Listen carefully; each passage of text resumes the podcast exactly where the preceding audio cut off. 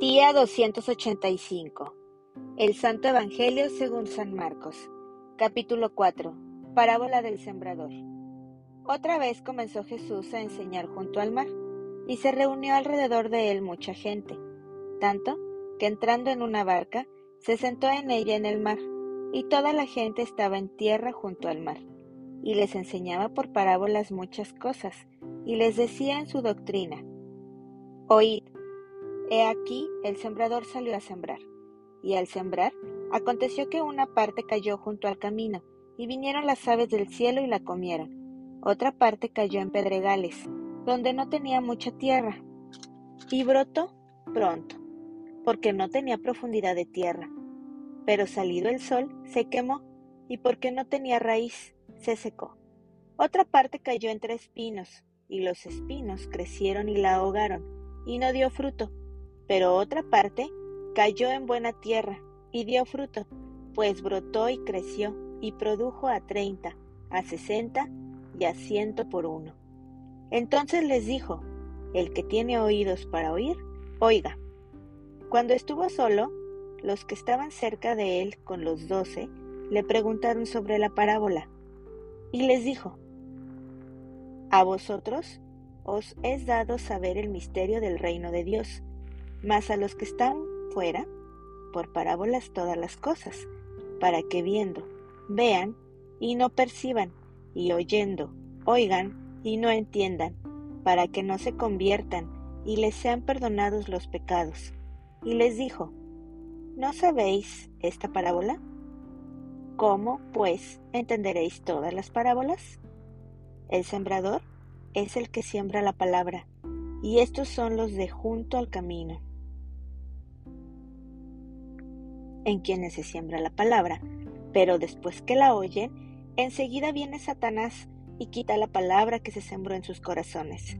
Estos son asimismo los que fueron sembrados en pedregales, los que cuando han oído la palabra, al momento la reciben con gozo, pero no tienen raíz en sí, sino que son de corta duración, porque cuando viene la tribulación o la persecución por causa de la palabra, luego tropiezan estos son los que fueron sembrados entre espinos, los que oyen la palabra, pero los afanes de este siglo, y el engaño de las riquezas, y las codicias de otras cosas, entran y ahogan la palabra, y se hace infructuosa.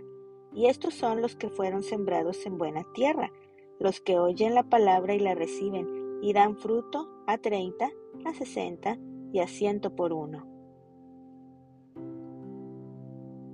Nada oculto que no haya de ser manifestado. También les dijo, ¿acaso se trae la luz para ponerla debajo del almud o debajo de la cama? ¿No es para ponerla en el candelero? Porque no hay nada oculto que no haya de ser manifestado, ni escondido que no haya de salir a luz. Si alguno tiene oídos para oír, oiga. Les dijo también, Mirad lo que oís, porque con la medida con que medís, os será medido, y aún se os añadirá a vosotros los que oís. Porque al que tiene se le dará, y al que no tiene, aún lo que tiene se le quitará. Parábola del crecimiento de la semilla. Decía además, así es el reino de Dios, como cuando un hombre echa semilla en la tierra, y duerme y se levanta, de noche y de día, y la semilla brota y crece sin que él sepa cómo, porque de suyo lleva fruto a la tierra, primero hierba, luego espiga, después grano lleno en la espiga, y cuando el fruto está maduro, enseguida se mete la hoz, porque la ciega ha llegado. Parábola de la semilla de mostaza. Decía también, ¿a qué haremos semejante al reino de Dios o con qué parábola lo compararemos? Es como el grano de mostaza, que cuando se siembra en tierra es la más pequeña de todas las semillas que hay en la tierra, pero después de sembrado crece y se hace la mayor de todas las hortalizas y echa grandes ramas, de tal manera que las aves del cielo pueden morar bajo su sombra. El uso que Jesús hace de las parábolas. Con muchas parábolas como estas les hablaba la palabra, conforme a lo que podían oír y sin parábolas no les hablaba. aunque a sus discípulos en particular les declaraba todo. Jesús calma la tempestad. Aquel día, cuando llegó la noche, les dijo, Pasemos al otro lado. Y despidiendo a la multitud, le tomaron como estaba, en la barca, y había también con él otras barcas. Pero se levantó una gran tempestad de viento, y echaba las olas en la barca, de tal manera que ya se anegaba. Y él estaba en la popa, durmiendo sobre un cabezal, y le despertaron y le dijeron, Maestro, ¿no tienes cuidado que perecemos? Y levantándose, reprendió al viento y dijo al mar, Calla, enmudece. Y cesó el viento, y se hizo grande bonanza. Y les dijo, ¿por qué estáis así amedrentados? ¿Cómo no tenéis fe? Entonces temieron con gran temor, y se decían el uno al otro, ¿quién es este, que aún el viento y el mar le obedecen? Capítulo 5 El endemoniado Gadareno Vinieron al otro lado del mar, a la región de los Gadarenos, y cuando salió él de la barca, enseguida vino a su encuentro, de los sepulcros, un hombre con un espíritu inmundo, que tenía su morada en los sepulcros, y nadie podía atarle, ni aun con cadenas, porque muchas veces había sido atado con grillos y cadenas, mas las cadenas habían sido hechas pedazos por él y desmenuzados los grillos, y nadie le podía dominar. Y siempre, de día y de noche, andaba dando voces en los montes y en los sepulcros, e hiriéndose con piedras. Cuando vio, pues, a Jesús de lejos, corrió y se arrodilló ante él, y clamando a gran voz, dijo, ¿Qué tienes conmigo, Jesús, Hijo del Dios Altísimo? Te conjuro por Dios que no me atormentes. Porque le decía, Sal de este hombre, espíritu inmundo, y le preguntó, ¿Cómo te llamas? Y respondió diciendo, Legión me llamo, porque somos muchos. Y le rogaba mucho que no los enviase fuera de aquella región. Estaba allí cerca del monte un gran hato de cerdos paciendo.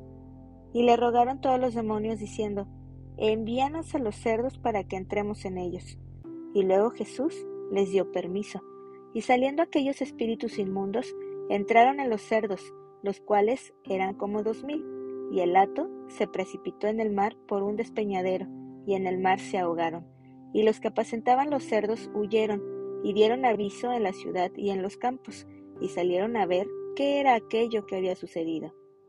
Vienen a Jesús, y ven al que había sido atormentado del demonio, y que había tenido la legión, sentado, vestido, y en su juicio cabal, y tuvieron miedo y les contaron los que lo habían visto, cómo le había acontecido al que había tenido el demonio y lo de los cerdos, y comenzaron a rogarle que se fuera de sus contornos. Al entrar él en la barca, el que había estado endemoniado le rogaba que le dejase estar con él, mas Jesús no se lo permitió, sino que le dijo, Vete a tu casa, a los tuyos, y cuéntales cuán grandes cosas el Señor ha hecho contigo y cómo ha tenido misericordia de ti. Y se fue, y comenzó a publicar en Decápolis cuán grandes cosas había hecho Jesús con él, y todos se maravillaban. La hija de Jairo y la mujer que tocó el manto de Jesús. Pasando otra vez Jesús en una barca a la otra orilla, se reunió alrededor de él una gran multitud, y él estaba junto al mar. Y vino uno de los principales de la sinagoga, llamado Jairo, y luego que le vio, se postró a sus pies y le rogaba mucho, diciendo, Mi hija está agonizando, ven y pon las manos sobre ella para que sea salva y vivirá. Fue, pues, con él, y le seguía una gran multitud y le apretaban. Pero una mujer que desde hacía doce años padecía de flujo de sangre y había sufrido mucho de muchos médicos y gastado todo lo que tenía, y nada había aprovechado. Antes le iba peor. Cuando oyó hablar de Jesús, vino por detrás entre la multitud y tocó su manto, porque decía, si tocare tan solamente su manto, seré salva. Y enseguida la fuente de su sangre se secó, y sintió en el cuerpo que estaba sana de aquel azote. Luego Jesús, conociendo en sí mismo el poder que había salido de él, volviéndose a la multitud, dijo, ¿Quién ha tocado mis vestidos? sus discípulos le dijeron, Ves que la multitud te aprieta y dices, ¿quién me ha tocado? Pero él miraba alrededor para ver quién había hecho esto. Entonces la mujer, temiendo y temblando, sabiendo lo que en ella había sido hecho, vino y se postró delante de él y le dijo toda la verdad.